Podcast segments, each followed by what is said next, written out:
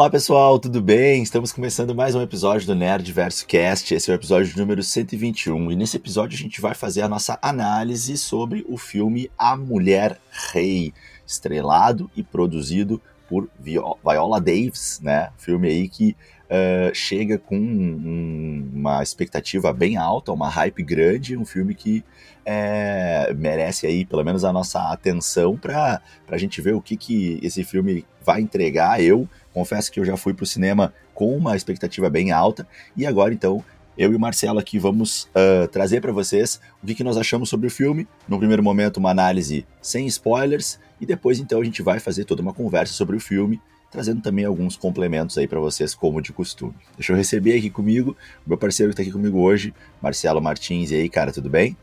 E aí, cara, beleza? Fala, gente, tudo certo? Cara, uh, bom filme, viu? Eu assisti ele meio sem, sinceramente, tá? Eu não botava muita fé nele, eu achei meio, ah, não sei, cara, não me chamou atenção a história, mas o filme me prendeu do início ao final, e é um filme que tem duas horas e meia, né, cara? Então, assim, pô, desde o primeiro momento do filme até o fim, eu gostei bastante. Claro que tem suas falhas, mas assim, em termos, cara, estéticos, achei muito bem feito. A atuação da Viola Davis, a atuação da Lupita, a atuação do John Boyega. Cara, todo mundo que atuou ali atuou muito bem, sabe? Então, é, eu saí pensativo do cinema. Eu fui atrás de tema para entender melhor o tema. E isso foi uma coisa que eu gostei demais, cara, do, lá no filme, né? A gente, gurizada, para quem não sabe, a gente foi convidado, né, pelo Espaços aí, Sony Pictures, para participar, né, do, da, da pré-estreia do filme, do evento que teve aqui em Porto Alegre e a gente foi, cara, e eu achei muito legal uma coisa que me chamou, até comentei com o Diegueira, que é a questão da representatividade das mulheres negras, né, cara? Como tinha bastante mulher negra no lançamento, eu achei maravilhoso, achei muito legal. Uh, e quando eu saí do cinema, eu vim correndo para casa e eu comecei a pesquisar mais sobre a história da África. E eu acho que nesse sentido esse filme também traz esse ponto importantíssimo para nós, que faz a gente ver um território que muitas vezes é esquecido né, no, nas produções cinematográficas ou só aparece para falar de coisas extremamente tristes ou aparece só para falar, enfim, sempre aparece como algo secundário. Eu acho que quando aparece a África como protagonista né, numa história muito interessante, eu acho que é uma vitória para todo mundo, assim, né, cara? Quanto mais a gente conhece sobre a África, eu acho que é uma coisa, é um ponto positivo demais, assim. Boa. Lembrando, né, pessoal, que o Marcelo é professor de história, então consegue trazer uma, uma visão aí privilegiada e de, de, de, um especialista, né? Apesar de que, como o Marcelo mesmo falou, a gente infelizmente não tem na nossa cartilha tradicional do ensino médio um, uma preocupação com a história da África, né? A gente estuda um pouco mais a nossa história do Brasil e, e depois uma história mais ocidental e, e, contada muito mais pelos colonizadores do que pelos colonizados, né? É, então a gente vai fazer algumas falas ao longo do, do, do podcast sobre isso, né? Aí é, encabeçadas aí, puxadas aí pelo, pelo Marcelo. Um, e complementando aí a fala do Marcelo, e, e, acho que é muito importante aí situar quem ainda não foi ver, ou mesmo quem foi ver, mas não, não pescou bem esse contexto, né? É, esse filme ele foi produzido pela Viola Davis, né? A, a atriz, né? Ela não está apenas uh, protagonizando como atuando no filme, né, como uma protagonista, mas ela também esteve por trás, entrou com, com grana forte em cima, né, ela tá botando a cara dela, tá patrocinando esse filme, e, e tem todo, então, um, algo maior por trás desse filme, é, que é provocar, de fato, é, reflexão, é, trazer um, uma visibilidade para um filme que tem um elenco, assim, né, 99% formado por negros, por, por pessoas negras, é, e, e, ainda não só por negros, mas por negras, vamos dizer, né? Vamos falar a verdade, assim, né? Mulheres protagonizando, né? É, eu vi recentemente uma, uma entrevista dela onde é, ela falava é, um recorte, né, de um, de um, um, Reels, acho que era, um vídeo assim, na, numa rede social, mostrando ela dando uma entrevista e falando que ela espera que esse filme tenha um, um, grande reconhecimento e que esse filme tenha uma bilheteria alta e que seja um filme, é, pelo menos, assistido por muita gente, porque, é, nas palavras dela, se, se esse filme não, não tiver sucesso, uh, ou pelo menos não, não chamar atenção, é, pode ser uma prova de que um, as mulheres não conseguem protagonizar um filme, ou pelo menos não conseguem é, ter o, a nossa atenção, o nosso respeito, né? E, e, e, seria uma grande falha nossa como ser humano, né? A gente é, não conseguir enxergar as mulheres é, com o verdadeiro potencial que elas têm e, e perceber que nós ainda estamos é, atrasados, né? Socialmente falando, e ainda não conseguimos nos ver no cinema, a não ser que seja o estereótipo clássico do homem branco, né, protagonizando, né? E ela mesmo falou assim, né? É, assim como muitos vão ver o Pantera Negra, eu espero que muita gente pelo menos vá ver o, o nosso filme, né? Então é legal a gente situar isso no nosso debate, né? Que, que existe também uma não sei se militância é a palavra correta, mas é, é um ato também de, de resistência e de reflexão à proposta desse filme. E, e eu fiquei emocionado durante o filme ao ver é, que, que, produção bonita, que filme incrível. Eu adorei, adorei o filme. Uh, tava com medo, Marcelo, porque eu fui com expectativa alta, e quando a gente vai com expectativa alta, a gente geralmente tem uma chance grande de, de não corresponder à expectativa. Mas fiquei muito feliz de ver um filme lindo no cinema, protagonizado totalmente por mulheres negras, trazendo a cultura da África é, e mostrando a força da mulher, e ainda né, um filme inspirado em eventos reais, né, não é um filme totalmente fictício, né? Imagino que tem ali alguma construção para se contar uma história redonda dentro de um filme, mas uh, o filme é inspirado em eventos reais. Marcelo, mais algum comentário antes que a gente comece a abrir a fala sobre o filme? A gente, por enquanto, ainda tá fazendo aquela fala sem spoilers, né?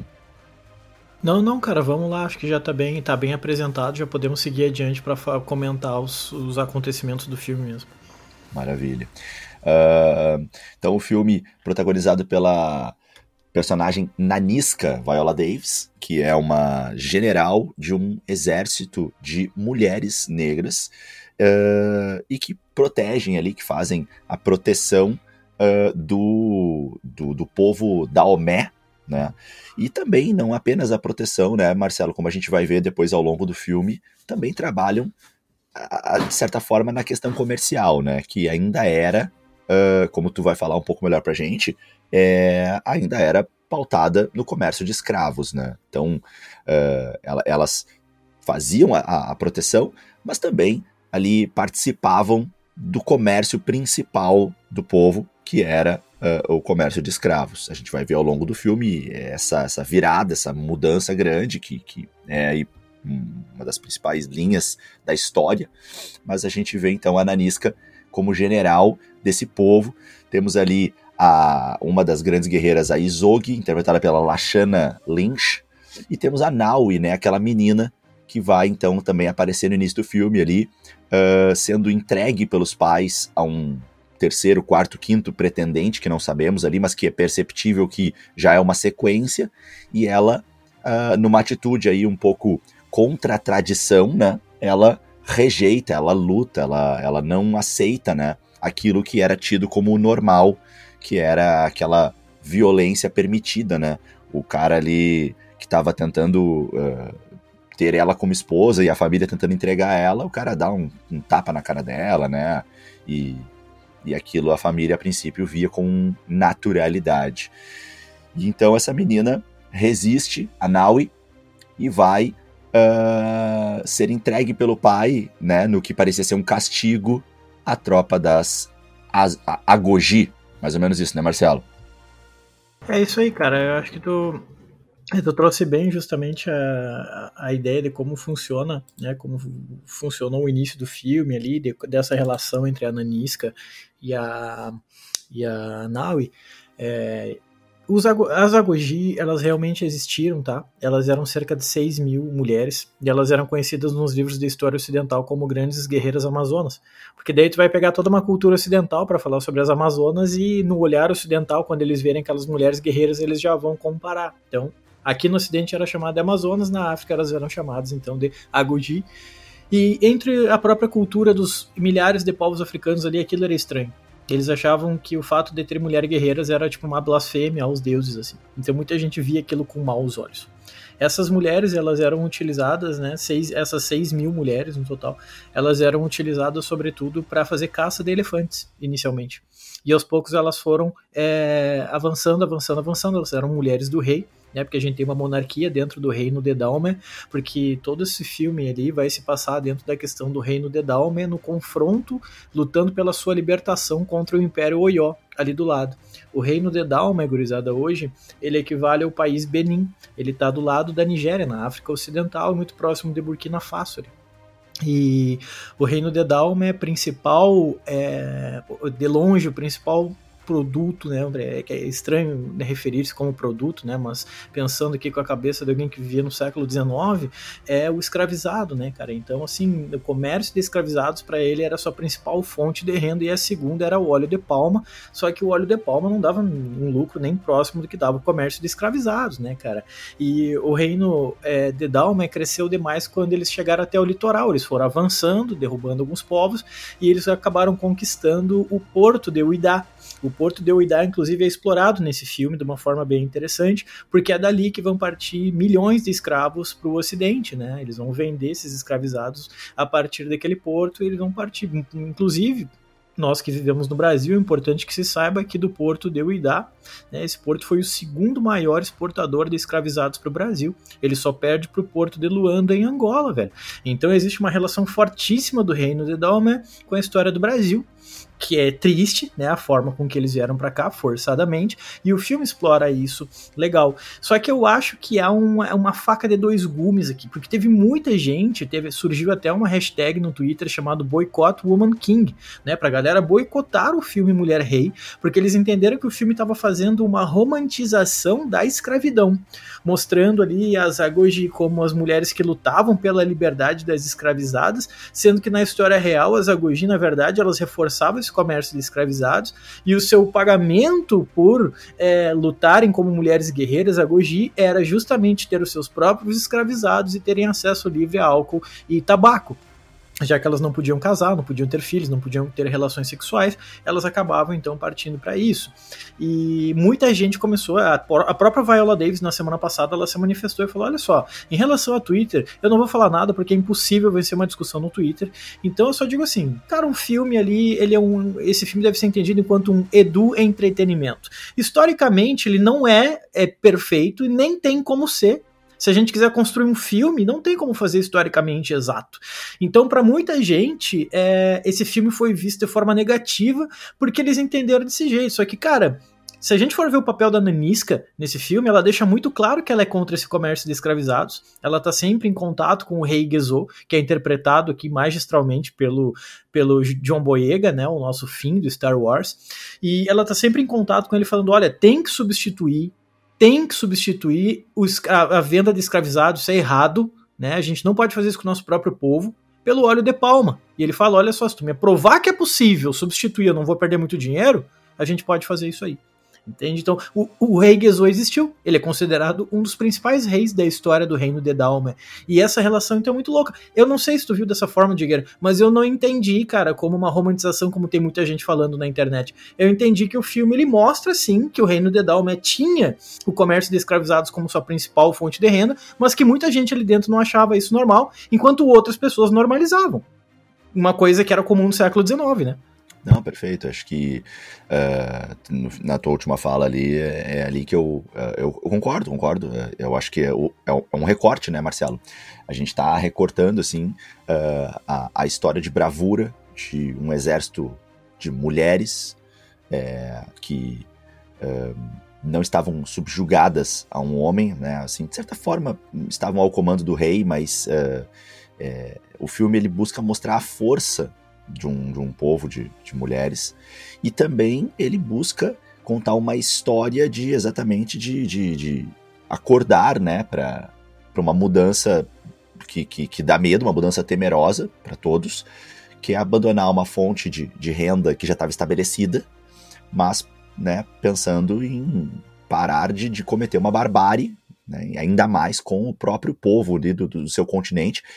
E, e, e, é a Nanisca que, que inicia essa proposta de revolução. E aí nós temos uma história, né? Uma história ali, Marcelo, com, né, com H, né? Nós temos uma ficção, né? Que, que, que é uma história contada nesse filme para que a gente possa ver um filme agradável. Então, nós não estamos uh, no filme homenageando uh, a, as práticas erradas, né? As práticas que nós não concordamos que aconteceram ao longo da história. Muito pelo contrário, nós estamos é, pro provocando ali uh, a reflexão sobre o quanto teria sido difícil e o quanto foi difícil quebrar essas práticas, né? escravocratas. É, e, e, e, eu achei que foi muito bem contada essa história. Uh, é claro, fazendo costuras entre o que realmente aconteceu, como a existência do rei Gueso, é, como a existência das agogis, do, do, como a importância do porto, como todo esse uh, uh, espelho da, da, da, histórico do que de fato ocorreu, com a parte de ficção que, que se criou para que a gente pudesse ter um, um, um, retrato mais bonito, né? E aí a gente faz uma costura entre o que aconteceu e o que dá para se tirar daqui que é elogiável, que é de se reconhecer, e então tira-se um pouco de cena a parte que não é legal, que a gente não se orgulha e que a gente não quer de forma alguma homenagear, né? Pelo contrário, se busca um, uma condução aí uh, mais bonita para o final. Então, uh, eu entendo, de certa forma, é, quem pensa que, uh, olha, nós estamos, não, não sejamos tolos, não vamos é, transformar esse povo em heróis, o povo que realmente existiu, sem, sem, sem, sem pensar que, que eles comet, não cometeram barbáries, né? Então, Marcelo trouxe, na realidade, na história, uh, infelizmente, é, é, o povo da, de Daomé foi uma sociedade que, que, enfim, contribuiu com a escravidão. É, e talvez não possamos olhar para essas mulheres que, que, de fato existiram para todas elas e apenas elogiar. Né? No entanto, podemos fazer um recorte, podemos olhar para a força da mulher, podemos olhar para a bravura de um povo, podemos é, pegar esse recorte e juntar isso com uma história muito bonita e muito bem contada. E, e aí eu não vejo isso como uma coisa errada ou ruim, não consigo ver isso como um motivo para um, um boicote. E eu acho que boicotar, é, por mais que se, que se pense né, nessas questões do, do porquê boicotar, eu acho que a, a, a, a perda que se tem ela é muito maior do que o ganho, Marcelo. Assim, eu acho que o, a gente tem que pensar que é um filme que ele tem uma proposta muito boa, assim, de, de, de trazer uma reflexão.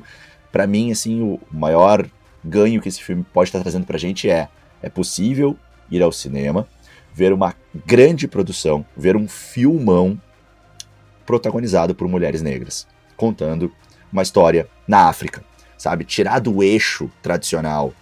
É possível. E, e, então, por isso que eu quero muito que esse filme tenha muito sucesso. Por isso que me, me, me fere, me deixa um pouco chateado esse boicote, sabe? É, talvez as pessoas tenham a razão delas, e é claro que cada um tem a sua liberdade, mas é, eu, eu sou contra, assim, porque eu quero muito que esse filme dê muito certo. Só antes de passar a palavra, Marcelo, já que eu, eu falei agora no final sobre quero muito, né, e é uma fala minha, né, eu, Diegueira, né, uh, quero muito ver esse filme dando certo, Comentar que ele estreou nos Estados Unidos uh, no dia 16 de setembro, né, enquanto que no Brasil foi no dia 22 de setembro. E no final de semana de estreia nos Estados Unidos, né, ali na sexta, sábado e domingo dos dias 16, 17 e 18 de setembro, uh, ele estreou como líder né, da, da, da bilheteria. É, ele fez uma bilheteria de 19 milhões de dólares, que é um número bem alto assim, para uma estreia. É, isso é um equivalente a 100 milhões de reais tá, nessa estreia. E o segundo colocado fez algo em torno de 6 milhões né, de, de, dólares ali naquele final de semana. Então ele um, acho que consegue aí, em, pelo menos iniciar a sua exibição nos cinemas norte-americanos, atendendo aí é, em, em grande parte ao objetivo. Isso me deixa, me deixa feliz. Mas segue daí, Marcelo, falei demais. Não, capaz, é, é, justamente isso, porque eu concordo com tudo que tu falou, cara. também torço muito para que esse filme dê certo, justamente para quebrar um pouco esse eixo é, ocidental. É, eu acho que a gente já está se encaminhando para isso, né? Os streamings estão dando espaço para que a gente conheça produções de outros lugares. Eu sempre cito como exemplo aquelas produções coreanas que estão fazendo grande sucesso aqui no Ocidente. Então, esse filme para mim ele vai ser um grande marco, cara né? Independente de ter gente ali reclamando, porque contar uma história não significa necessariamente concordar com ela. A gente não pode simplesmente excluir que a escravidão existiu, sacou? Tipo, ah, a escravidão não, não, não é bom falar de escravidão. Para, cara. É a mesma ideia de quem defende que deve destruir campo de concentração porque, ah, aquilo ali é uma marca de história ruim. Sim, mas a história não deve ser lembrada só a parte boa dela. Deve se lembrar a parte ruim também, justamente para que não se repita coisas que aconteceram no passado. Isso é básico. E eu acho que esse filme, de forma alguma, ele romantiza a escravidão. Pelo contrário, ele vai mostrar que há um embate ali entre um reino que surge em 1600, como é o reino de Dalmer, e o filme se passa em 1823, veja, são 223 anos onde tu tem a escravidão como principal fonte de renda. E aí começa a surgir umas pessoas, não, quem sabe a gente não muda a nossa fonte. E aí o rei começa, tá, mas peraí, como assim? Então o que a gente está vendo ali, de certa forma, é a realidade. Né? Nem todo mundo pensava, não, mas é porque a escravidão é errado, então vamos mudar. Nem todo mundo pensava assim. Vamos lembrar que no Brasil a escravidão só acabou em 1888, né, cara? Último país da América a acabar com a escravidão e um dos últimos do mundo a acabar com a escravidão, entende? O Brasil tirou, apoiou demais esse mercado, mesmo depois da sua independência, né? Então, é, eu, achei muito certo o filme contar e de forma alguma eu vi uma romantização. É, achei que foi um, como eu falei, fui pro cinema é, esperando nada e saí de lá levando tudo. Porque, cara, achei um baita filme nesse sentido. Vai trazer, né? Ele vai começar justamente explorando, é, vai trazer um texto ali falando do confronto que o reino de Dalme tinha com o império que se desenvolveu do lado de Dalme. Que por esse império, que é o Império Oió, ter contato com os ocidentais, com os europeus, eles tinham armas de fogo, eles utilizavam cavalo. E por ter armamentos de guerra muito mais desenvolvidos, as Agogi usavam lanças. Né? Elas utilizavam adagas, enquanto o Império Oió utilizava cavalos e armas de fogo. Por causa disso, o reino de Dalme caiu nas mãos do Império Oió e acabou se tornando um estado tributário, ou seja, uma vez ao ano, no mínimo, eles têm que estar tá pagando tributos, impostos, taxas para o Império Oió para sobreviver. E isso vai ser explorado. Na verdade, Diego, esse, esse, é o ponto de partida do filme, né? Ele começa Exatamente. basicamente falando Exatamente. como o reino de Dalme tenta se libertar do Império Oió, mesmo tendo uma inferioridade militar, né? Onde o seu único trunfo, de fato, acaba sendo as mulheres Agoji. Exatamente, exatamente. E aí nós temos um primeiro momento chocante do filme, que é aquele momento de embate quando a gente tem a, a chegada do Oba AD, né? Que vem a ser aí também um, um general aí uh, que, que, que, mete medo, né, assim, e, e, ele vem daquele jeito, né, com toda a pompa que o Império Oió tem, já que eles têm uma superioridade armamentícia e até mesmo em, em, também em quantidade, né, de, de, de guerreiros, como é falado no filme, então ele chega ali se achando, né, ali no, no reino de Daomé, Uh, e, e, começa a dizer que né, aquela é, era um desaforo, era um absurdo, aquele pouco imposto que estava sendo pago ali, e aí aquele clima que eu achei que foi muito bem construído, adorei aquelas cenas, assim, né? Aquele clima do rei Gueso, assim.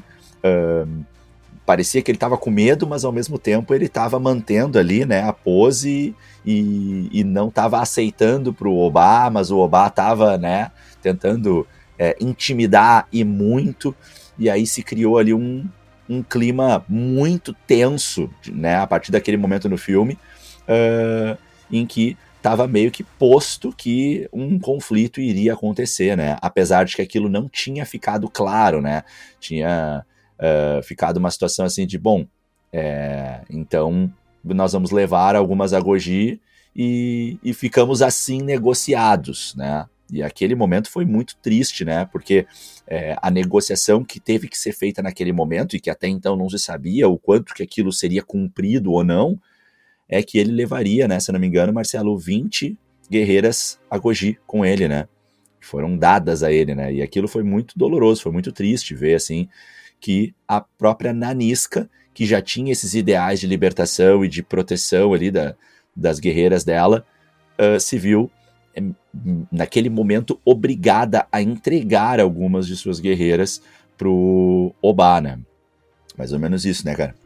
É, exatamente isso, cara. Tipo, tu vai estar tá mexendo com orgulho daquelas guerreiras que são, né? Pô, na cultura de Dalme, as pessoas não podiam olhar para Zagogi, velho, né? Elas não podiam olhar. Quando elas passavam voltando de alguma batalha, as pessoas tinham que baixar a cabeça e não podiam olhar para as guerreiras passando, né? Então, do nada elas têm que começar a entregar guerreiras delas pro Império Oió para não apanhar.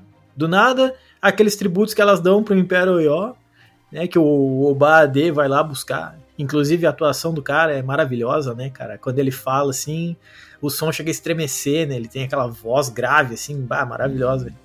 E aí, claro, tu tá tocando numa ferida ali, tu tá tocando no orgulho daquelas mulheres que estão sempre, sempre tendo que se provar, né? Como sempre sendo que tá passar dos limites, né? Mostrar para todo mundo, e aí aqueles caras vão lá meio que tentar diminuir o povo. Então ela quer enfrentar. Só que muita gente fala: não, nós sempre vivemos desse jeito, pagando tributo, não vamos mexer porque não tem como vencer. Aí surge esse embate, tá? Mas a gente enfrenta ou a gente aceita que a vida é isso aí, né? A Nanisca vai ficar batendo em cima dessa tecla: não, tem que combater, a gente dá um jeito. É, e aí que, que, se, que se desenvolve o grande arco sim, da Nanisca, sim. né? E aí nós vamos lá pro Porto, né, Marcelo? Exatamente o Porto que tu comentou, como é que é o nome do Porto mesmo? Cuidar de Uidá, uh, uhum. onde estão né, sendo entregues as guerreiras Agoji, e a Nanisca vai lá fazer a entrega. A gente tem aquele momento em que elas conseguem escapar, conseguem fugir, né, numa jogada ali, numa estratégia uh, bem executada, né, tem aqueles momentos ali da, da Naui o tempo todo é, não cumprindo o plano, mas dá certo, e a Nanisca fica muito irritada com o jeito dela de sempre desafiar a Nanisca, né? E, e, a gente, no primeiro momento, não entende, e depois é muito bonito ver o porquê, né? Que a Naui sempre desafia a Nanisca, e a Nanisca sempre fica irritada com ela, né? A construção que vai levar aí a revelação do final do filme, daqui a pouco a gente comenta. Mas o que eu queria comentar aqui contigo, Marcelo, é como é que foi para ti a surpresa aí de ver dois personagens de repente chegam no filme, a gente tá vendo o filme em inglês, né? Com legendas em português, e de repente, para mim, pelo menos, foi um momento meio confuso, Marcelo, porque eu tava ouvindo o idioma inglês o tempo todo no filme e de repente começo a ouvir o nosso idioma, né? Começo a ver dois atores do filme falando em português, inclusive citando o Brasil em certos momentos. E aí a legenda começou a vir em inglês, né, cara, pra gente, e em português a legenda começou a vir. Eu fiquei até um pouco confuso, fiquei um pouco feliz, pensei, nossa, que legal, que eu tô tendo uma aula de história aqui, né? Tô tendo um recorte histórico muito legal. E, e como é que foi pra ti aí, Marcelo? Como é que tu te sentiu nessa cena? O que, que tu achou? Cara, foi uma surpresa porque eu realmente não esperava aquilo, né? Eu realmente não esperava. Eles falavam inglês, em outros momentos eles falavam até Yorubá, mas era tipo, em poucos momentos. Aí do nada aparece o Malik e o Santo lá no Porto de Uidá e os caras começam a falar aquele português de Portugal, né? Onde é meio que se atropela as vogais, assim. Eu falei, cara, esses caras estão falando português ou é impressão minha? Aí que a gente conhece o Malik e o Santo, né? O Santo é um, é um típico português mesmo, ele tá ali para fazer comércio de escravizados, e para ele escravizado é isso, é objeto, é, não, é, não é produto, não é uma pessoa, né? Já o Malik, ele sente isso de certa forma, porque a mãe dele veio, foi arrancada do reino de Dalme, e ele tá ali justamente para voltar para casa como quase uma promessa, né? Uma, pela memória da mãe dele, né, que foi escravizada, arrancada da sua terra, ele volta ali. Então, ele não tem a escravidão como algo tão natural é, como é para o santo, né? Então eles andam juntos, mas existe um certo é, divergência de ideias ali, né? Exatamente. Isso. E eu achei muito legal o fato deles falarem em português. Parece bobagem, parece pouca coisa, mas isso dá uma seriedade histórica pro filme muito Exatamente. maior, cara, sabe? Exatamente. Porque tu tá falando, não, cara, vamos falar a língua de fato. Pô, quando eu assisti Apocalipto, os caras falando a língua lá dos nativos, cara, eu achei maravilhoso. Quando eu assisti Paixão de Cristo, cara, os caras falando as línguas antigas, os romanos falando latim, tu fala, cara, historicamente isso traz um valor inestimável pro filme, sabe? Sim. A, a língua, né, Marcelo? A língua é um, é um bem, assim, de uma nação muito, muito precioso, né, cara? A língua é algo que, que é, é, é, muito doloroso quando uma, uma língua ela é oprimida pelos colonizadores e ela é mudada, ou quando ela não é respeitada. Tu poder preservar a língua nativa é, é algo muito bonito e, e que tem um peso muito grande e eu acho que deixa realmente muito mais fidedigna a obra, assim, né? Muito mais fiel a, a, ao que se quer espelhar da, da história. Eu gostei muito, realmente, né? E, e cabe lembrar aí que a mãe do, do uh, Malik, ela havia recentemente morrido, né? Então ele estava querendo ali realizar é, essa promessa que, que ele acho que tinha feito para ela, e também era uma questão dele, assim, né? De, de, autoconhecimento, de retomar suas raízes. E acho que não sei o quanto que ele tinha isso para ele como algo uh, que era só uma visita, né? E, e, eu acho que ele não, não percebeu até um primeiro momento, mas não era só uma visita, né? Era uma retomada. Ele queria muito esse reencontro com a raiz dele, né? Uh. A gente vai chegar no final do filme, né, para ver o desfecho disso. Mas acho que ao longo do filme a gente vai percebendo isso, né? Que ele vai cada vez mais é meio que, que reencontrando o povo e o lugar dele, né? E, e vai se separando, assim, né, da, do santo, né, do amigo dele. Tem uma hora que eu que eu fiquei, cara, eu achei muito bonita a fala. Eu acho que para muita gente passou despercebida, mas eu pensei justamente do encontro definitivo dele com a raiz dele, porque ele tá falando com o rei Gezo e o Gezo fala para ele, uh, ele fala não, eu vim aqui visitar a casa da minha mãe e o Gezo fala não, tu não tá na casa dela, tu tá na tua casa. Tipo assim, tu é daqui. Se a tua mãe Sim. veio daqui, tu é daqui. Então, assim, não te sinta uma visita. Tu é daqui, tem orgulho de ser daqui, essa é a tua casa, tu tá finalmente em casa, seja bem-vindo. E eu falei, pô, é exatamente isso, né, cara? É, eu achei muito simbólica, eu achei muito emocionante, na verdade, esse, esse pequeno momento, esse sutil momento, mas que fala muito da história de sofrimento que os escravizados passaram, foram arrancados das suas casas, das suas terras, e os seus descendentes é, acabaram, né, nem muitas vezes, né, na esmagadora maioria das vezes, nem chegaram perto de conhecer de fato as suas raízes, né. Perfeito, perfeito. E a gente segue então, acho que para podemos seguir para a batalha em que uh, o, Império Oió faz um grande ataque né, ao, ao reino de, de ao Império da, Daomé, né, ao povo de Daomé.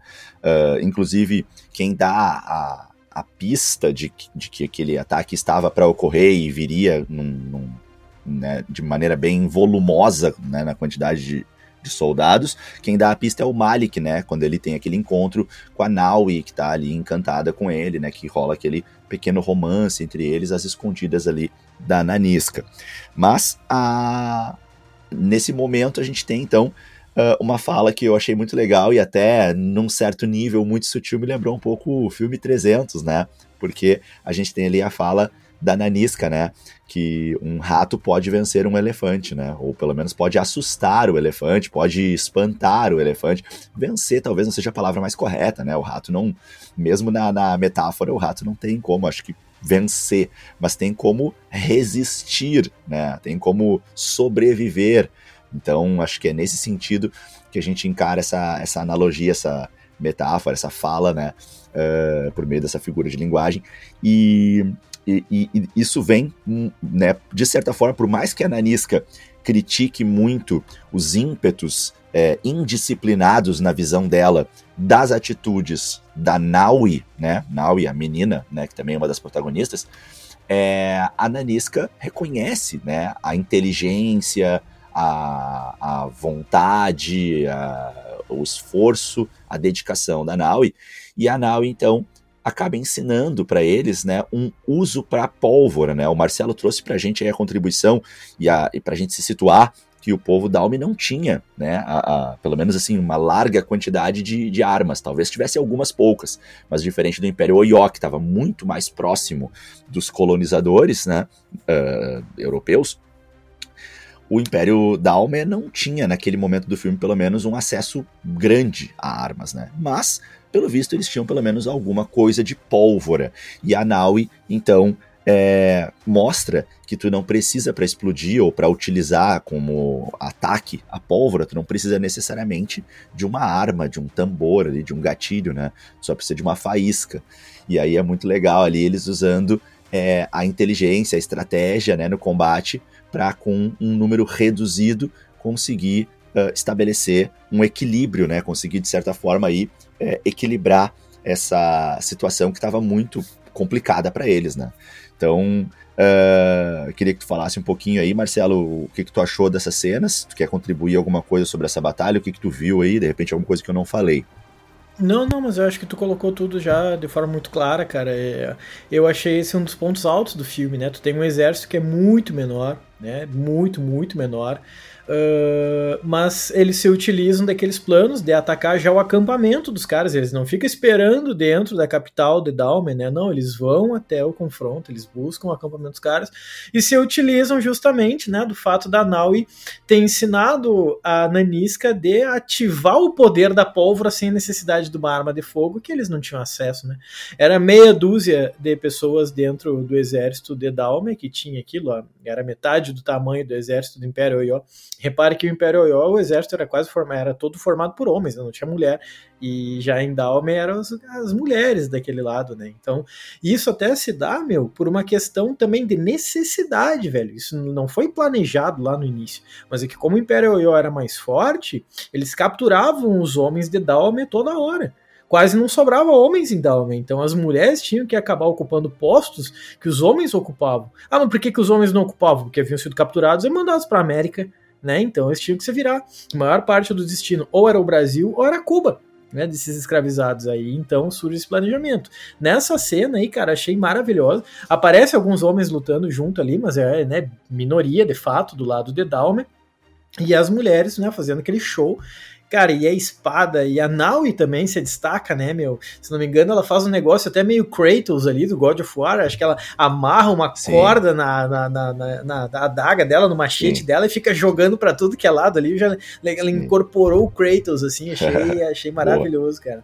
Baita boa, cena. Boa. Baita cena. É, e, e, esse lance da corda também eu achei que tem um, uma leiturazinha assim, meio. aquelas leituras subliminares que eu gosto de fazer, no sentido de tipo, né, quando ela começou, ela já queria pegar uma arma, lembra? E aí a Nanisca, ou a Izog, acho que foi a Nanisca, que meio que. Não, a Izog, né, naquele momento, que meio que bota ela no lugar dela, fala assim: não, peraí, tu não consegue nem levantar a nossa, a nossa arma, né, a nossa espada, a nossa faca e tu quer pegar ela, por enquanto te coloca no teu lugar. Se tu tá recém começando, tu vai lutar com uma corda e ela fica muito irritada, né? Pô, como é que eu vou lutar com uma corda? E eu, eu acho que nesse momento a gente tem meio que um retorno a isso, sabe, Marcelo? Porque, tipo assim, apesar dela ter toda essa teimosia que ela tem normalmente, né, a Naui, e, e parece que ela não, não ouve, não quer respeitar ali o que a, as outras dizem para elas mais velhas, de certa forma, no momento, na hora que que do vamos ver, na hora do pra valer mesmo, ela acaba usando a corda. Então ela, de certa forma, reconhece né, o, o aprendizado e, e, a importância da corda, mas ela também traz com, é, consigo, e numa mistura in, né, um pouco assim estranha, como tu mesmo trouxe, ela traz consigo assim também uma, um, uma ideia mais criativa, né? De misturar nem só a corda, nem uh, só a, a faca. Ela usa os dois ali, só ela faz isso, né? Assim, no, no filme. Então eu acho muito, achei muito legal, assim, essa. Olhar desse modo, né, cara? Tipo, ela, ela de é, certa é, forma, verdade. traz o aprendizado, mas une isso à, à criatividade dela, né? Então eu achei é. muito legal. É, a, a Naui é um show à parte, né, cara? Porque ela se destaca demais ao longo do filme, assim, não, não é só a Nanisca, não é só a Viola Davis, que a gente tá elogiando bastante, mas, cara, a Naui também se destaca muito, porque o Diegueira colocou de forma, né, bem, muito pertinente, que é, ela pega os ensinamentos dela, que foi truncado, porque ela é muito, muito, muito, né, teimosa, mas ela é tão criativa e perspicaz que ela pega esse treinamento dela e ela consegue utilizar isso a seu favor, criando novas formas de combate que acabam se mostrando extremamente letais, né, cara? Então é nessa batalha aí que ela mostra, então, de fato, como ela consegue utilizar isso a seu favor e foi um dos pontos altos do filme. Sim, e o Marcelo, tu falou ali sobre o, os homens que a gente tem também alguns, né, poucos, mas tem alguns uh, uh, homens soldados ali, né, que, que também lutam e tal.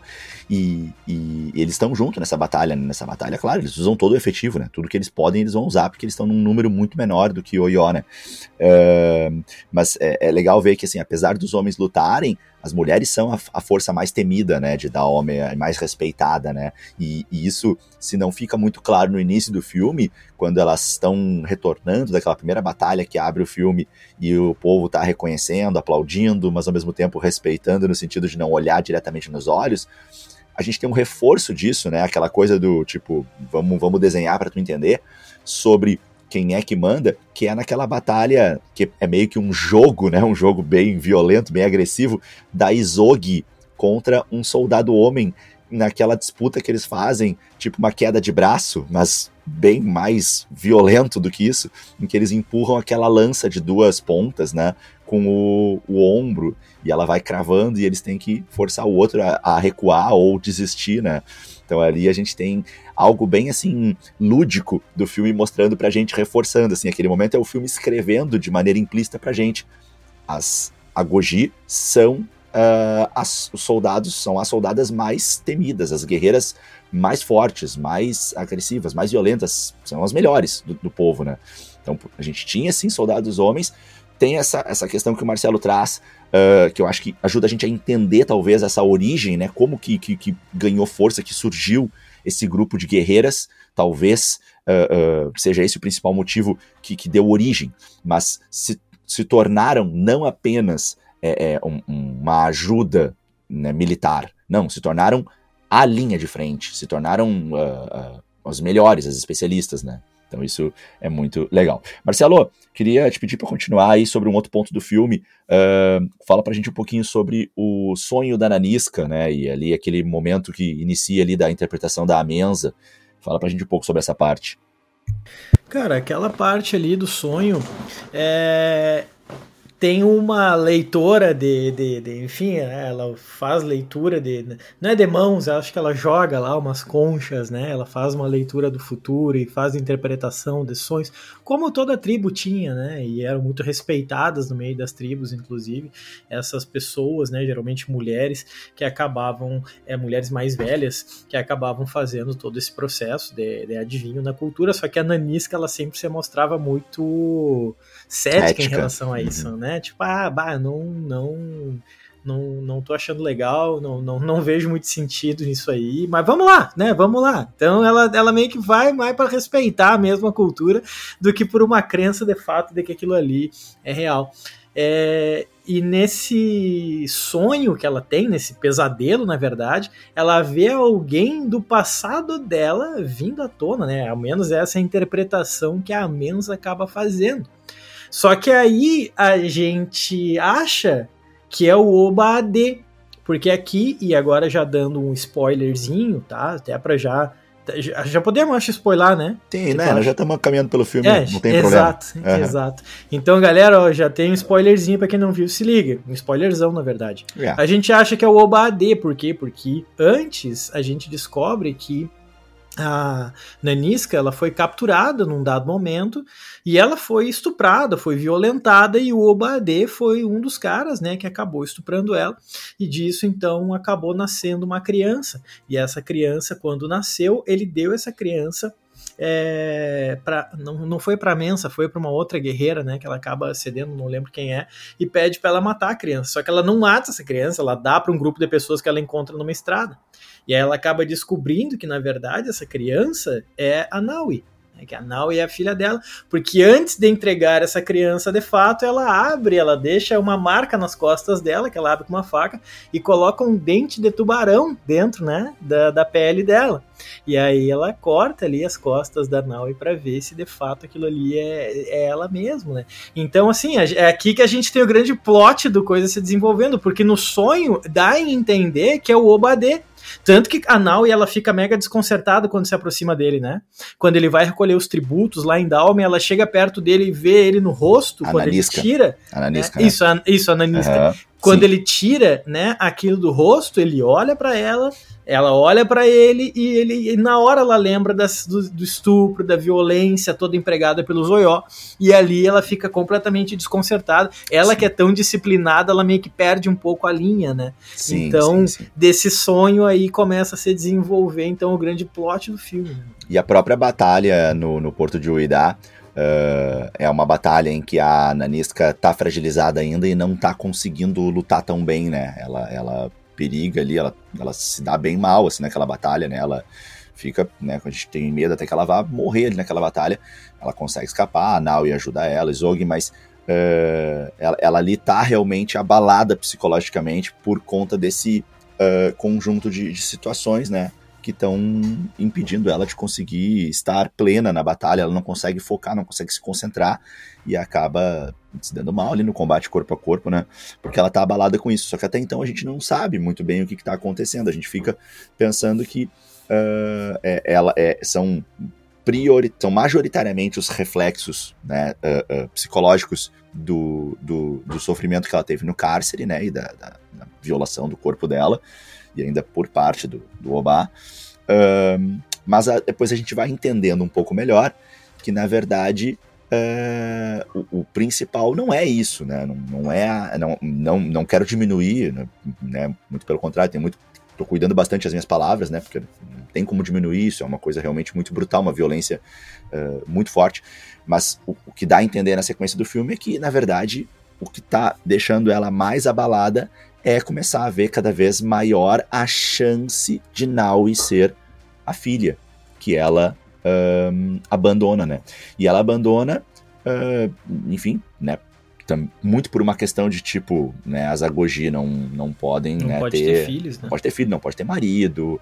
Ela quer lutar junto com as Agogi, ela naquele momento talvez não tivesse uma maturidade para tomar outra decisão, mas começa a gente começa aos poucos a, a pegar isso, isso demora para ficar mais claro para a gente ao longo do filme, mas a gente começa a ver então que uh, isso vem muito forte para ela, né? É, esse passado ele retorna muito forte e, e, e, se ela não se posicionar em relação a isso e ou é, corrigir o que para ela parece ser um erro do passado ou tentar abandonar isso de vez, se ela não conseguir lidar com esse problema que ela deixou para trás, ela não vai mais conseguir batalhar, lutar, não, não, ela não tá mais conseguindo ser ela mesma, né?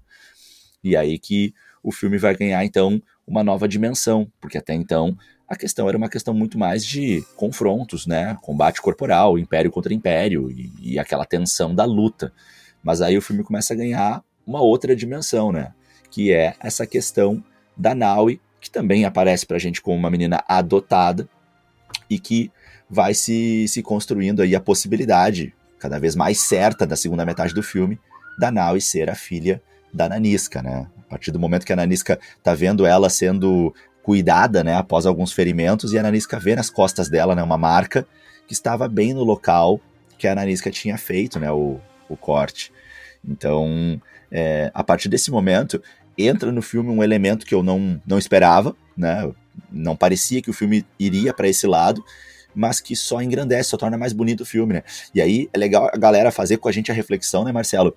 Que fica uma coisa meio de, de mãe e filha, de pai e filho, né? Assim, não, não quero falar mãe e filha no sexo feminino, eu quero falar na relação de, de pai com filho, assim, de modo geral, sem, sem sim, gênero. Sim, sim. Mas aquela questão do enfrentamento, né? Assim, do filho uh, adolescente enfrentando o pai, né? E, e, e, o pai batendo de frente, aquela, aquelas discussões clássicas que já estavam acontecendo desde o início entre as duas, mesmo nenhuma das duas desconfiadas que eram mãe e filha, né?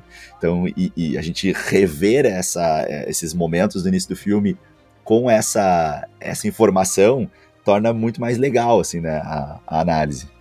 Sim, toda a vida, até porque a, a, naquele momento a Naui ela acaba se tornando a grande fraqueza da Nanisca, assim. E a Nanisca que é toda disciplinada, cara. Vamos lembrar lá daquele momento anterior lá, cara. A, a, na batalha de Uidá, a Nanisca só não morreu porque a Naui descumpriu uma ordem da Nanisca dela sair correndo, ela voltou e derrubou um portão lá para não deixar os soldados Oió passar. Aquilo ali salvou a vida da Nanisca. E a Nanisca não agradeceu ela, a Nanisca falou: "Olha só, se eu mando tu cumprir uma ordem, tu cumpre". E acabou sabe? Ah, mas eu te salvei. Falou, não me interessa, é pra seguir a minha ordem. Só que quando daí a Naui é capturada, depois daquela batalha nos portões da cidade de Dalmer, aí nós vamos ter aquele grande, da grande problema de a Naui desrespeita, a Nanisca desrespeita o rei Gezo, porque ele fala, olha só, não é para tu ir atrás dela. Ela fala, não, tudo bem, mas ela pega e vai. Ou seja, isso é algo que a Naui faria. Não a Nanisca, mas depois que ela descobre que de fato a Naui é a filha dela, ela acaba meio que vendo outro, a vida por uma outra perspectiva, né? Então, da partir daquele momento ali, ela simplesmente pega e vai sozinha no meio da madrugada, fala: Ó, oh, o Gezo não deixou eu ir, mas eu vou ir mesmo assim, não tô nem aí. E pega e vai. Então, é, tu vê uma mãe lutando ali pela filha, né? Não é só um general lutando por um soldado do seu exército, tem uma profundidade muito maior por trás. Então, eu acho que essa relação, apesar de, obviamente, ser super é, coincidência em comum, né, cara, é, engrandece o filme. Engrandece sim, sim. o filme muito, assim. Sim, traz um aspecto muito bonito, né? E, é. e, e eu, eu insisto, né? Assim, é, a, pra mim a Nanisca não tinha opção, Marcelo. Ela, assim, só talvez demorasse mais um pouco para enxergar isso, mas inevitavelmente, mais cedo ou mais tarde, ela teria que tomar essa decisão porque ela não conseguiria mais viver com isso. Né? O sonho foi o, o, o início e a, e, e a Naui bater na porta e entrar pro, pro treinamento, essas duas situações, né? o sonho e a Naui chegando, é, viraram uma bomba relógio para a Nanisca, né? Não tinha mais como ela evitar, ela não ia mais conseguir ser ela mesma. O passado voltou com tudo e ela precisava enfrentar, encarar aquilo, né? Eu gosto de pensar que as coisas que a gente contorna na nossa vida, que gente, os problemas que a gente não enfrenta, que a gente só contorna, eles não desaparecem, né? Eles continuam lá. Às vezes a gente até consegue fugir deles e ficar bem longe, mas geralmente eles acabam voltando em algum momento e se Exato. a gente não consertar eles, a gente sempre tem o risco deles voltarem e voltarem até com mais força. E eu acho que é isso que acontece no filme. Então, quando ela é, desrespeita ali a ordem do rei Gueso e vai, ela não tinha mais escolha. Ela é, seria melhor para ela morrer tentando salvar a Naui do que viver com isso. Né? Acho que ela não conseguiria mais viver com isso. É, é a, a sensação que eu tenho, né, Marcelo? Não sei se concorda, mas é a visão que eu, que eu tenho, assim, sobre esse momento.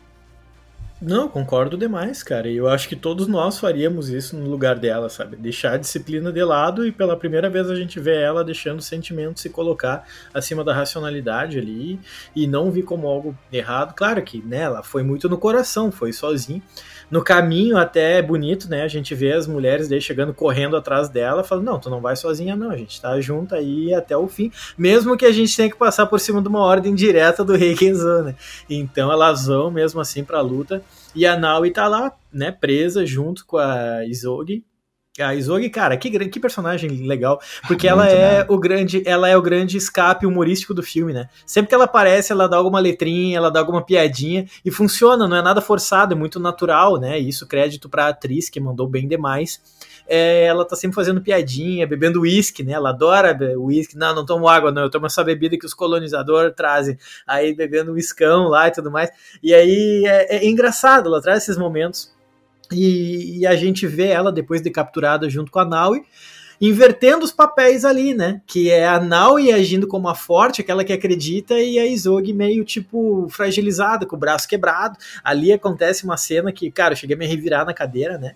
Que é a, a Isogi fala, não, eu vou morrer, eu tô com o braço quebrado, e a Naui fala, não, então eu vou colocar o teu braço no lugar. Quando ela começa a apertar Nossa. o osso, o osso vai estalando, cara, eu cheguei a me, a me encolher na cadeira, assim. É, tu, tu, foi sutil ainda, Marcelo. Eu, nossa, eu me mexi muito naquele momento Sim, ali. É, tu ainda foi cara. sutil. E, e assim, é cara, é, complementando uma fala tua, né? Se a Nanisca é a mãe da, da Naui, e isso vai, num primeiro momento, até surgir de uma maneira natural, por ela ser a general, a líder, né? E, e vai cuidar daquelas meninas que vão chegando pro exército, então acaba assumindo uma figura meio de mãe, e depois, né, acaba sendo a mãe de sangue mesmo.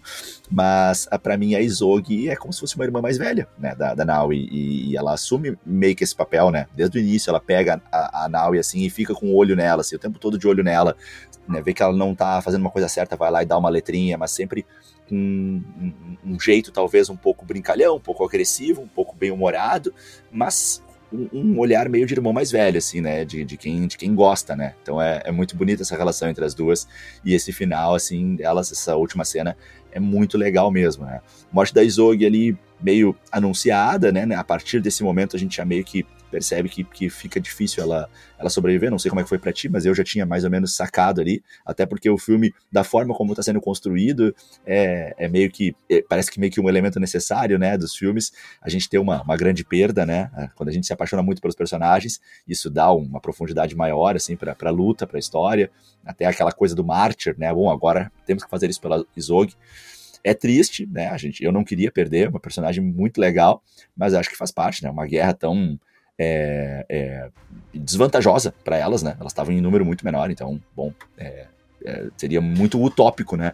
Todos os nossos personagens queridos sobreviverem. Né? É mais fácil Mas o contrário. Ficou muito na cara, é, ficou meio na cara que seria ela, né? Porque ficou, ficou. realmente foi construída e a gente foi começar a fazer por eliminação e falar, é, sobrou ela, vai, vai acabar sendo ela. E hum. foi, né, cara? Daí ela acabou morrendo, mas mesmo sabendo que ela ia morrer, não foi menos triste, né, cara? Então. Não quando ela morre ali, a própria gritaria que a Naui faz deixa aquele momento mais pesado ainda, né, cara? A Naui faz um escândalo, assim. É, todo mundo, a, a pauleira que tá rolando para tudo que ela chega até a parar, né? Quando uhum. ela morre, assim, tudo para, fica aquele silêncio, só a Naui gritando, cara. Então, foi um momento pesado, mesmo, né, a gente sendo capaz de perceber que aquilo iria acontecer foi um dos momentos mais tristes do filme ainda, né? Sim, cara? sim. A sim. perda da, da, da Isogi. Sim, sim. Marcelo, eu vou fazer um comentário aqui quase que desnecessário, mas enfim, eu vou fazer porque eu prefiro falar do que não falar. Uh, mas assim, ok, falamos, elogiamos, falamos desse momento. Agora, fala para mim, tu acha que tu acha que realmente, o que que tu acha? Tu acha que realmente numa, numa guerra assim, uma guerra, né, o pessoal se matando, podendo viver ou morrer ali, tu acha que a galera realmente ia parar para respeitar o choro ali da, da Naui? Ou tu é, acha que o, o Império Oió ia aproveitar esse momento de fraqueza e ia, é. ia, tirar vantagem disso? Aí eu acho que é, é, o, é o tempero do filme, né? Vamos lembrar, é, é um pra, filme, é. é uma ficção. para termos cinematográficos, eu sim. entendo, sim, né, para criar o drama. Para termos de realidade, cara, ali eu falei, não, pera aí, é sério que todo mundo parou de atirar para ficar olhando, tipo, Exatamente. é uma pessoa que morreu entre 500 pessoas que morreram ali, tipo, por que que pararam? Por causa do grito? Tá todo mundo gritando, pô. Então, realmente, não, aí não tem explicação. É, é, é, a cena pela cena, o drama pelo drama. Exatamente, exatamente. E, bom, vamos se encaminhando pro final do filme, né? A gente tem aí Uh, paralelamente a isso, o romance da Naui com o Malik, né, que está se desenvolvendo. Uh, a gente estava numa sessão privilegiada, né, Marcelo? Uma sessão aí que estava ocupada, né, 99% por mulheres negras, né, num, num evento de pré-estreia especial do filme. Nós é que éramos os intrusos, né, Marcelo? Aí, mas que é. bom que a gente teve essa oportunidade. Agradecemos muito aí a quem, quem nos permitiu viver esse momento. Eu achei muito legal poder estar na sala eh, uma sala lotada de mulheres negras, porque elas estavam muito empolgadas, né, com, enfim, estarem se vendo ali protagonizando o filme, Representatividade, né? Representatividade, velho? Cara, que coisa bonita de ver, né? Eu fiquei muito feliz, assim, isso para mim deixou muito ainda mais legal todo o evento, né? E não posso deixar de comentar, né, Marcelo, que uh, muitas mulheres que estavam assistindo o filme tavam, estavam não gostando desse romance da Naui com o Malik, né? Talvez eu e tu aí, na nossa ingenuidade, pela nossa situação, pela nossa posição, né? Uh, talvez a gente estivesse achando bonitinho o romance, né? Assim, mas eu achei muito, muito legal poder ter essa visão assim externa, né? Porque elas estavam assim, uh, as pessoas, as mulheres estavam junto com a gente ali na, na sala de cinema reclamando, né? Falando assim: "Ah, não, não, não, não, não, não vai ficar com ele, não vai ficar com ele", né? Tipo assim, não vai te deixar enrolar pelo colonizador, né? Era meio que essa a, a reclamação assim. E eu acho que é legítimo isso, né, cara? Eu entendo isso ah. e, e, de certa forma eu, eu comecei a meio que entrar pro time delas assim e, e, e meio que torcer contra um pouco também, mas ao mesmo tempo eu fico pensando, pô, mas é uma menina, né? Se apaixonou, e, aparentemente o guri também estava apaixonado também, ainda mais é. que ele era, né, ali um, um, um, um uh, filho de, de, de, uma mãe de Dalmé, então eu fiquei bem dividido, assim, em, em termos de me posicionar quanto a esse romance, como é que foi para ti isso? Cara, foi. Eu achei estranho porque eu falei, ah, cara, esse colonizador ele deve ter outro interesse por trás. Eu achei que foi muito arriscado para ela, porque eu falei, pô, sério que tu vai jogar o teu futuro entre as Agogi? Lembra que no treinamento dela para se tornar uma Agogi, porra, foi um negócio pesadíssimo, né, cara? Pô, passando por parede cheia de espinho, aquela parte dela correndo lá no meio do monte de mato cheio de espinho, que ele chegava a doer na, na gente olhando aquilo, sabe?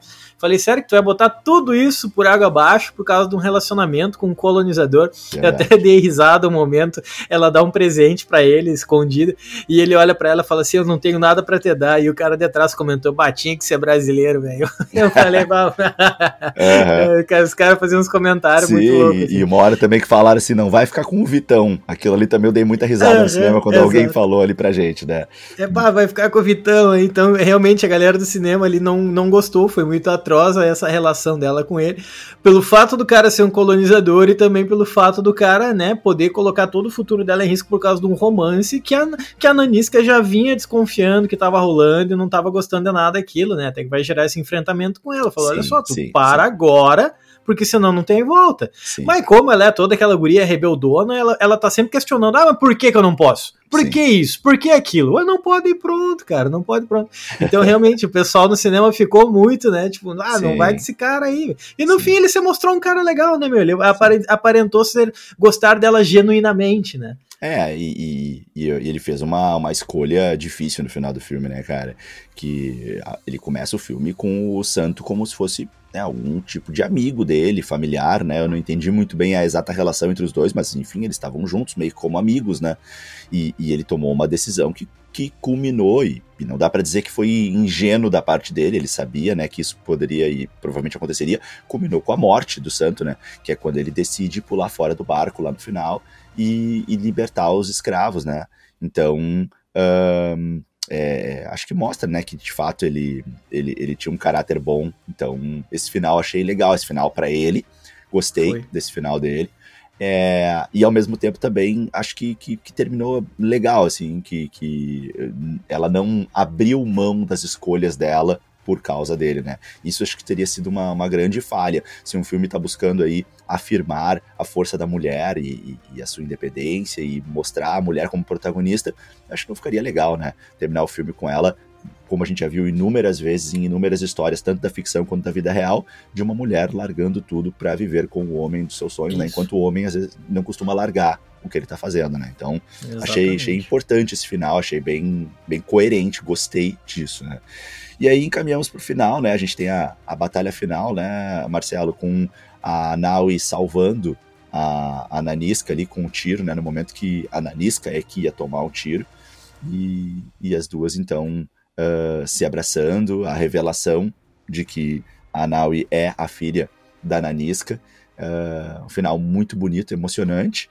E também, cara, é, é, pedir para tu comentar junto comigo uh, o desfecho, né? Quando, o, o, como que eles vão fazer o desfecho do filme, né? Que é Nanisca diante do rei Gueso, com humildade, aceitando qualquer consequência e, e, e admitindo que desrespeitou ele, a atitude do rei Gueso em retorno, que eu acredito que era muito previsível, acho que não tinha como ser outra, né, cara, assim, a atitude dele, mas acho que ele faz de uma forma bonita.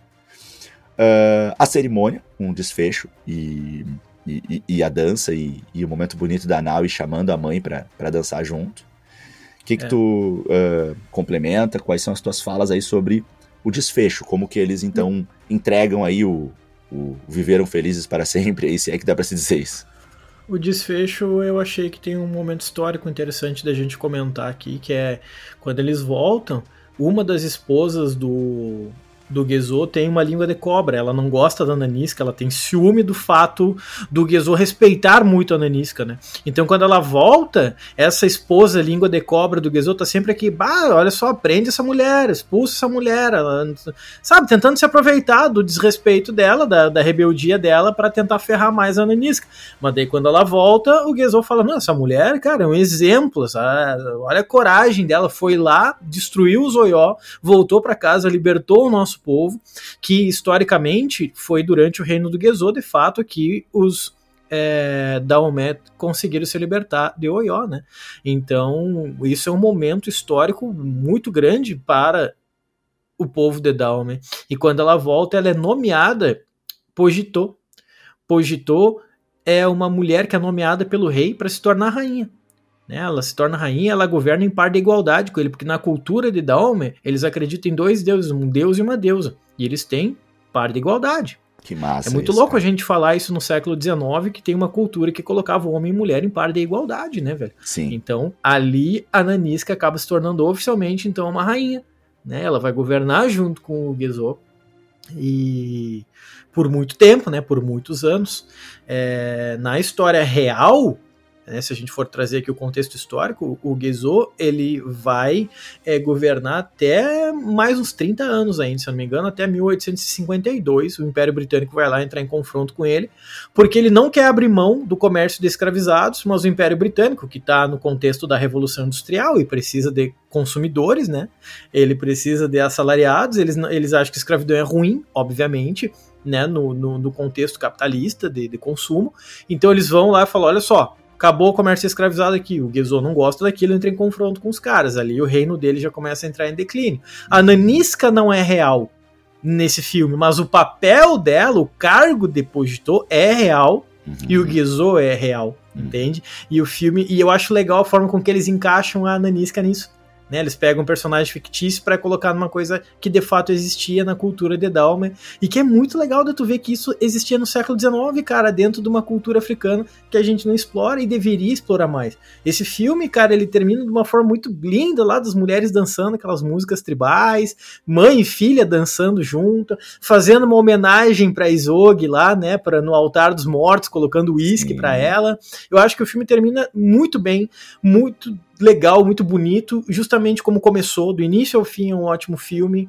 É, ele quebra com esse eurocentrismo que a gente tem nos filmes, né? Quebra um pouco dessa ideia de focar somente no Ocidente, Europa e Estados Unidos. É, cara, só a vitória, meu. Eu saí muito contente do cinema, mesmo. Ah, eu gostei bastante também e eu fico muito feliz com esse nosso podcast, Marcelo, que a gente está trazendo aqui para a galera essa diferença entre o que é real e o que não é. Lembrando que esse filme é uma ficção, ele é uma história, mas que ele tá sim inspirado em eventos reais. O filme começa com isso. Para quem for no cinema tá escrito lá nas primeiras telas, né? Inspirado em eventos reais. Não é uma história real. Nós não estamos recontando, não é um remake fidedigno da história. Personagens aqui foram criados, histórias foram criadas, mas está baseado em acontecimentos reais, está baseado na história de um povo, está baseado em uma cultura, em algo que realmente aconteceu. E voltando assim só para a gente finalizar aqui a nossa análise, Marcelo, mas fazendo um, um, mais um, uma conexão com o início, quando a gente falou ali sobre aquele movimento do Twitter, né, da, da de, de, quem acredita que o filme deveria ser boicotado e que está, de certa forma, romantizando a atitude das Agogi, quando, se na, quando na verdade o, o comércio de escravos era a principal fonte e, e era, inclusive, é, movimentado por elas também. Mas é, eu, eu quero lembrar que o filme não se chama Agogi, o filme se chama A Mulher Rei. Né? Então, uh, nós estamos contando a história de uma mulher, e aí nós temos uma ficção, uh, que propõe algo muito interessante que realmente aconteceu, não exatamente dessa forma, mas que e, e estava para acontecer, já era uma conjuntura, né, Marcelo? 1800 era uma já estávamos num período de conjuntura para finalizar a escravidão, então isso estava acontecendo por diversos uh, uh, causas, né? Não necessariamente apenas ao que nós vimos no filme, mas tu mesmo agora trouxe mais uma questão aí da Revolução Industrial. Então já estava já é, é, é, encerrando em diversos pontos do mundo o regime da escravidão, pelo menos da forma como era.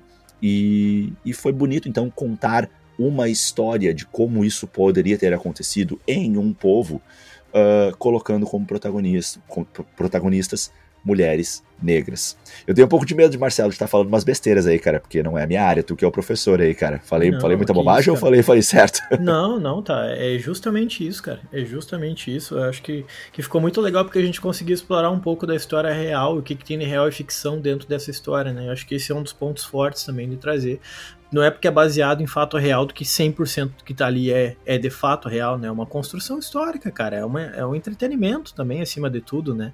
Só que é um entretenimento que, para termos educacionais, cara, à medida que vai se fortalecendo essa prática de fazer cada vez mais filmes que são focados em histórias que a gente não é acostumado a ver, de povos que a gente não é acostumado a ver, a gente vai quebrando aquela visão da África ser apenas um lugar exótico né? A gente vai vivendo então a África com outro olhar, a gente vai respeitando mais a cultura africana, consequentemente o racismo também vai diminuindo à medida que a gente vai estudando e vai conhecendo essas outras culturas, porque consequentemente as diferenças diminuem, né? O racismo, ele é fruto de raiva, medo e ignorância somados, né, cara? E quando tu tenta matar essa ignorância à medida que tu vai é, estudando, isso vai diminuindo. E filmes como esse, apesar deles servirem para entreter, eles também têm esse papel de educar, né? Por isso lá no início eu falei edu entretenimento, que foi como a Viola Davis se referiu a isso, né? Então, é entretenimento educativo. Então, para mim, esse filme já é um marco, cara.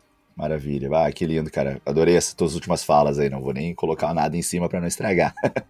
cara, então acho que a gente uh, encaminha pro, pro final desse episódio, né? Um, um episódio que eu adorei fazer aqui junto contigo, Marcelo. Aprendi muito, né? Esse episódio eu até cuidei para não falar demais, porque uh, tu que é o um especialista aí uh, na, na construção histórica, né?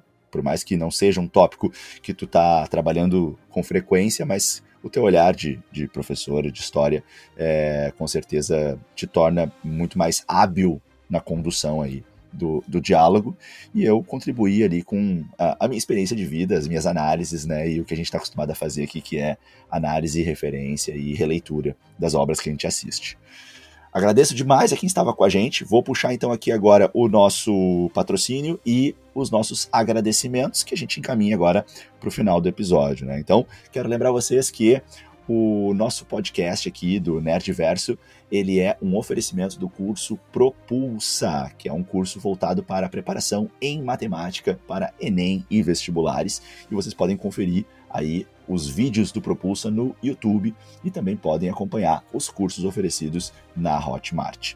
E mandar aqui os nossos abraços, né, que já são consagrados, né, que a galera adora e a gente também adora poder fazer essa interação com vocês. A gente manda hoje abraço então para Antônio Meirelles, Yuri Carvalho, Eric Henry, Victor Luiz Lopes, John Jonathan, arroba Anaíris02, o Thiago Stone, abraço para Rayane Santos, abraço para o Paulo Dias, para Rafaela Ferreira, para o Eric Juan, para Débora Vitória e para Bruna Faria.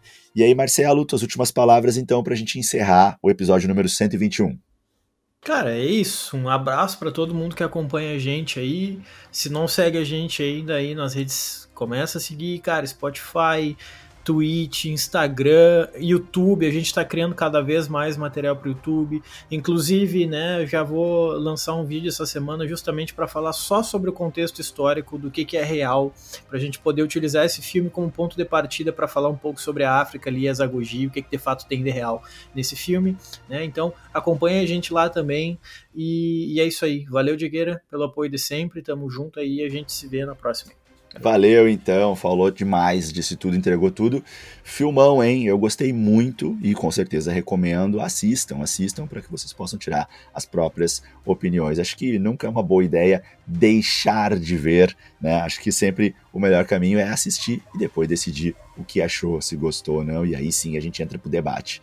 Mas Finalizamos por aqui mais um episódio com sucesso. Adorei esse podcast e vocês continuem seguindo comentando, acompanhando, como o Marcelo já chamou vocês aí, né, para as nossas redes.